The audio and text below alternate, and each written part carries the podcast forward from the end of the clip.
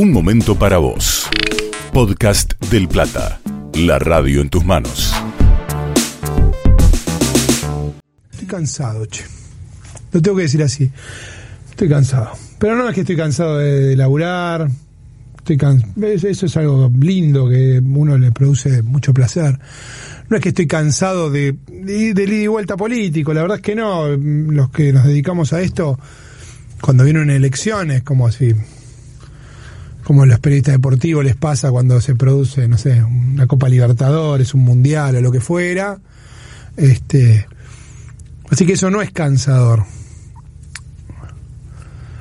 Estaba por decir que tengo una especie de cansancio moral, pero me parece que ya la derecha se apropió tanto de eso que es imposible de, de que, por lo menos por ahora, lo recuperemos. Pero efectivamente uno lo que tiene es esto. Porque me parece a mí que nosotros hemos sido lo suficientemente cuidadosos, equidistantes, para que cuando algo efectivamente nos producía indignación, enojo, preocupación o lo que fuera, veníamos acá y lo decíamos y no nos importaba de dónde viniera. O no hicimos un editorial de 20 minutos bastante incendiados en el momento que se conoció la foto del cumpleaños de Fabiola Yáñez, la compañera del presidente. O no estuvimos haciendo entrevistas en relación con eso. O no dijimos que nos parecía mal incluso. Es discutible si el rol del periodista es siempre necesariamente decir lo que le parece acerca de todo. Tengo una discusión acerca de esto, nos hemos convertido en una especie de opinators todo el tiempo de cosas que muchas veces no están apoyados en, en, en hechos. Y a veces, de hecho, sirve para casi todo lo contrario, ¿no? Para tirar cualquier elucubración sin ni un solo dato y y darle para adelante de modo absolutamente irresponsable. Pero la verdad es que a nosotros cuando algo nos parece grave, más grave, menos grave, pero yo, grave, lo decimos. No nos importa de qué lado viene es, esa gravedad o quién se mandó la macana o lo que fuera. Entonces yo vi, sigo viendo, en el, en el portal de Derecha Infobae, por ejemplo, sigue siendo la, el título principal, Fiesta en Olivos, la Fiscalía analiza un informe entregado por la Casa Militar sobre los ingresos de la Quinta Presidencial. Te meten a la Casa Militar, viste, no sé qué. Y no ves por ningún lado el cumpleaños de Elisa Carrió. Insisto yo, no es que yo digo, ah, bueno, pero entonces ellos también lo... No, no es una ley de compensaciones. Es, vamos a informar de verdad acerca de las cosas que nos parecen. Porque ahí había funcionarios, había personas del Poder Ejecutivo de las más altas de la Ciudad de Buenos Aires, había legisladores nacionales. ¿Qué pasa? ¿Por qué no hablamos de ese tema? ¿Por qué no hablamos de que había adentro y afuera de la casa en Exaltación de la Cruz, sin ningún permiso, solamente un comentario que le, había hecho la entonces diputada al o- no ya no era diputada en realidad pero este la, dirigente política Elisa Carrió al intendente de Exaltación de la Cruz que dice no la verdad que yo no no recibí ningún pedido formal de hacer algo para más de 20 personas que era lo que en ese momento estaba permitido allí fase 4 20 personas aire libre no más que eso y sin embargo estaban todos haciendo una partusa maravillosa con mariachi. Cuando digo partusa, quítenle el componente sexual, por supuesto, ¿no? Eso, los que se escandalizan por ese tipo de cosas son los medios de la derecha, casi todos los medios, ¿no? Que tratan de buscar cosas escabrosas, ¿viste? La verdad que me importa poco. Un- Una fiesta, una partonga, llamémosla como quieran, con mariachi, con no sé qué, en el medio de la de las restricciones por la pandemia. Uno puede decir, sigue siendo más grave lo del presidente, y yo te digo que sí. Porque obviamente es el presidente de la nación, es el la Quinta Olivos, desde ya. Pero no cubrimos, no mencionamos esto, porque no nos sirve a nuestros fines políticos, porque no le sirve a TN y a la nación para pegar, porque la tienen de protegida Elisa Carrió desde siempre. Junto con la Reta, junto con María Eugenia Vidal, son los grandes protegidos. Elisa Carrió, una de las más grandes protegidas por todos ellos. Si yo me siento defraudado por el presidente de la nación, insisto yo, no importa que yo me sienta defraudado, sino si una creo, tengo la sensación de que puede tener alguna conducta que defraude a buena parte de los argentinos, eso sí me importa un poco más, lo digo. ¿Cuál es el problema? Lo digo, no tengo miedo. Y si va en contra incluso, a ver, yo no no oculto, aquí ustedes lo saben muy bien, no ocultamos nuestras preferencias políticas, no ocultamos nuestra ideología, pero eso no nos evita de decir cuando nos parece que las cosas están mal, decirlo. "Ah, Esto está mal, decirlo. Tenemos esa tranquilidad. Los medios de la derecha no pueden hacer eso, porque todo es operación en los medios de la derecha. Pues todo sirve para algo. Y si no sirve para algo, no se cuenta. Si no sirve para algo, no existe, básicamente. Solo existe como una desmentida o una victimización por parte de, los que lo perpetraron. Por, ejemplo, el caso de Elisa Carrió. El, el fin de semana, la noticia no fue mencionada en los medios de, de comunicación de la derecha, salvo cuando Elisa Carrió se victimizó y dijo que estaba pensando en irse del país. Ahí sí. Entonces se produce una situación muy extraña y es que los lectores, televidentes u oyentes de esos medios no se enteran de la noticia, pero se enteran de una desmentida de una noticia que no conocían. ¿Es insólito? Sí. ¿Sucede? Sí. Es así. Y cuando vos te preocupa, te preguntas, si te lo preguntás, pregúntatelo, ¿por qué? ¿Por qué estás vos misma o, mismo, o nubilado, o, o completamente cruzado por el tema de la foto en Olivos y no por cualquier otra, por, no por la denuncia por el contrabando a Bolivia. Porque no lo publican. Y nosotros nos creemos muy libres y no somos muy libres. Pero es lógico, no porque seamos estúpidos. Y no les pasa a ustedes solos en sus casas. Me pasa a mí incluso. Nos pasa a los periodistas que decimos, no, no nos vamos a regir por la agenda del Multimedios X. Y nos regimos por esa agenda. Pues tiene un poder de fuego y un poder de instalación y una convicción que además hay que ir por ahí y nada más que por ahí. Y te bajan una línea, porque nadie es menos libre que en ese tipo de, de medios. Te bajan una línea que te lo terminan instalando. Y además porque la derecha tiene una convicción a prueba de balas. Por eso, cuando Macri se presenta en un reportaje, en los muchos que da últimamente, miente descaradamente y vos decís, pero este hombre, ¿en serio?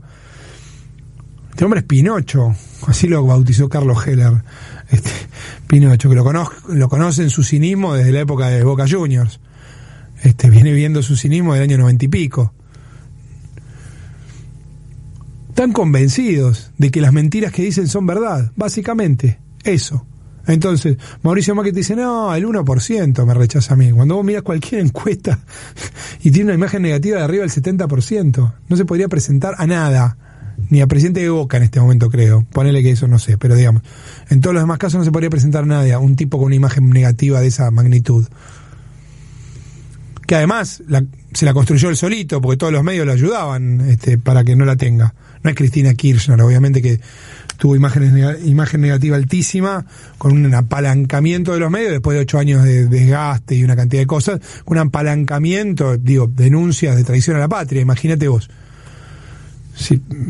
en cambio Macri todo lo contrario, todos son benévolos, todos lo entienden, todos se, se, enternecen con Antonia, todos creen que Juliana es lo más chic que se vio en la tierra, todos se creen de verdad que la presidencia del G20 nos tocó por los méritos de él y no porque es una cuestión alfabética que en un momento nos iba a tocar. Todo así, y sin embargo tiene la peor imagen negativa de todos los dirigentes políticos de la Argentina. ¿Por qué? Porque la gente no come vidrio, porque el pueblo no es boludo.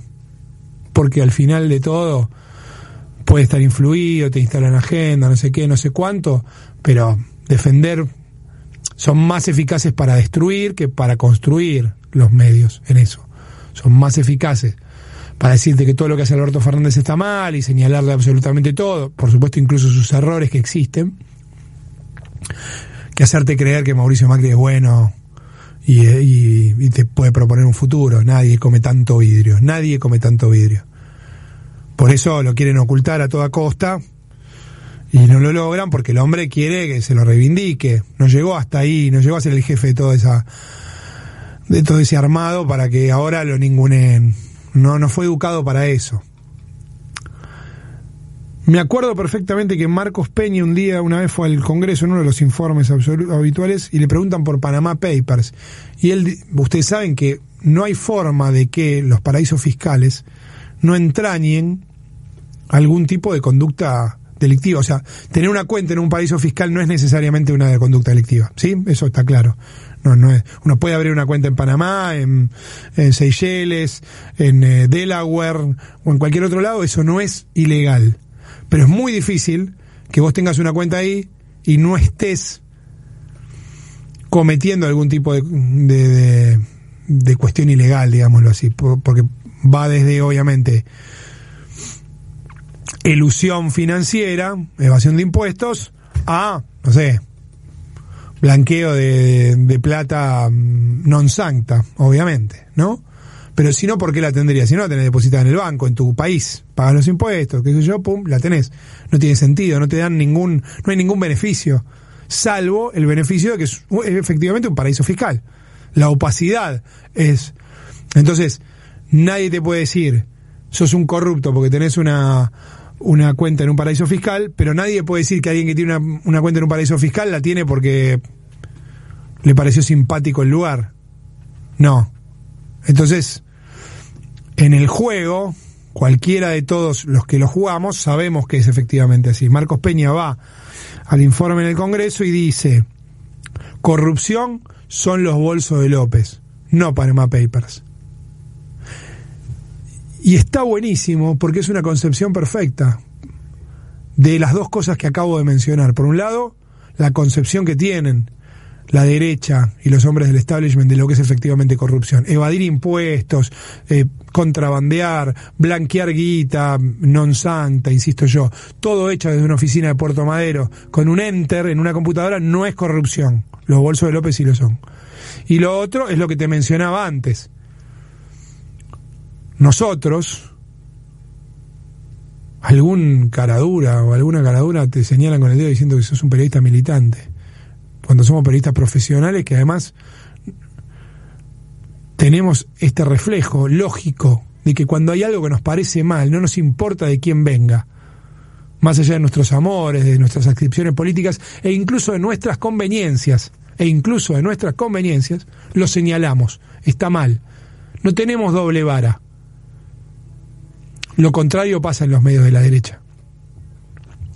Te quieren hacer creer esto que es menos corrupción la fuga de divisas que los bolsos de López. Y la verdad es que en, en todos los casos es igual o más corrupción. Igual por obvios motivos, surge de actividades ilícitas o, o, funciona como una actividad ilícita cuando estás eludiendo impuestos, evadiendo impuestos, y más porque lo cuantitativo tiene un valor. ¿Cuántos bolsos de López entran en la fuga de capitales del macrismo? Vos me podés decir, evadir un dólar o, recibir un dólar de, de, coima o lo que fuera es eh, corrupto, por supuesto. Pero vos y yo vamos a coincidir que no es lo mismo fugar un dólar o ponerlo abajo del colchón que fugar 45 mil millones de dólares. No es lo mismo tampoco. Entonces, con esto que quiero decir, vuelvo al principio. La doble vara es un problemón para los medios de comunicación. Y la independencia de criterios también. Si yo no me siento acá y te digo exactamente lo que pienso, de lo que a mí se me ocurre, es un problema. Es un verdadero problema. Y nosotros nos sentamos todos los días acá con la convicción de que estamos diciendo lo que pensamos, de lo que nos parece, de lo que nos parece lo más importante. A veces nos equivocamos y nos instalan la agenda, como decíamos, pero difícilmente, bueno, por lo menos no pasa en, esta radio, no pasa en este programa. Vamos a decir, no, de este tema no hablemos, che, porque, viste, es complicado, no, no sé qué. No. Si nos parece que es un tema de trascendencia, si es de gravedad, podemos equivocarnos o no, pero lo vamos a tocar. Y por eso con esa tranquilidad no te digo, ah, bueno, pero entonces ahora hablemos de lo de Elisa Carrió como si fuera una especie de ley de compensación. No. Lo que sí te digo, yo puedo hablar de una cosa y de la otra porque no tengo el culo sucio. Podemos hablar de lo que se nos ocurre porque sabemos que no le debemos ningún tipo de pleitesía a nadie por nuestras opiniones. Que, insisto yo, no ocultamos nuestras adscripciones ideológicas, no eh, ocultamos ni un poquito nuestras simpatías políticas, de ningún modo lo vamos a hacer, porque es parte de la honestidad intelectual básica que tiene que tener un periodista. Pero no nos sentamos con un este, funcionario del, del kirchnerismo o un diputado o un senador y le tiramos centros y cuando sacamos a un diputado, un senador o a un funcionario del macrismo lo destruimos. Lo convertimos todo en un, en un interrogatorio. Hace un tiempo, ¿se acuerdan ustedes? Se enojó una, un oyente. Yo le decía, esperá, leamos un poco entre líneas porque lo que estamos buscando son una serie de declaraciones. Yo lo hago desde mi, desde mi convicción. Yo sé lo que pienso, yo sé lo que quiero ir a buscar. No soy una carmelita descalza del periodismo, ni mucho menos. Pero lo que no voy a, lo que no voy a sumarme es a esto, a maltratar o a, o a interrogar como si fuera en sede policial al que no me cae bien o al que ideológicamente está en, en, la vereda opuesta a lo que yo pienso y al otro tirarle centros. Lo vimos con Majul, a Victoria Tolosa Paz parecía un cabo de la federal, interrogándola, y a Mauricio Macri le tiraba unos centros hermosos, se sonreía. Insisto yo, no se trata de ley de compensaciones, se trata de que no midamos con distinta vara las cosas. Violar la cuarentena está mal para todo el mundo. Y está peor si tenés representatividad política, por supuesto. Le cabe a Elisa Carrió, le cabe a Alberto Fernández. Uno pidió perdón, la otra se victimiza y jamás pedirá perdón. Podcast del Plata. Seguimos en este canal de Spotify y te esperamos en nuestras redes sociales. Del Plata, hay radio.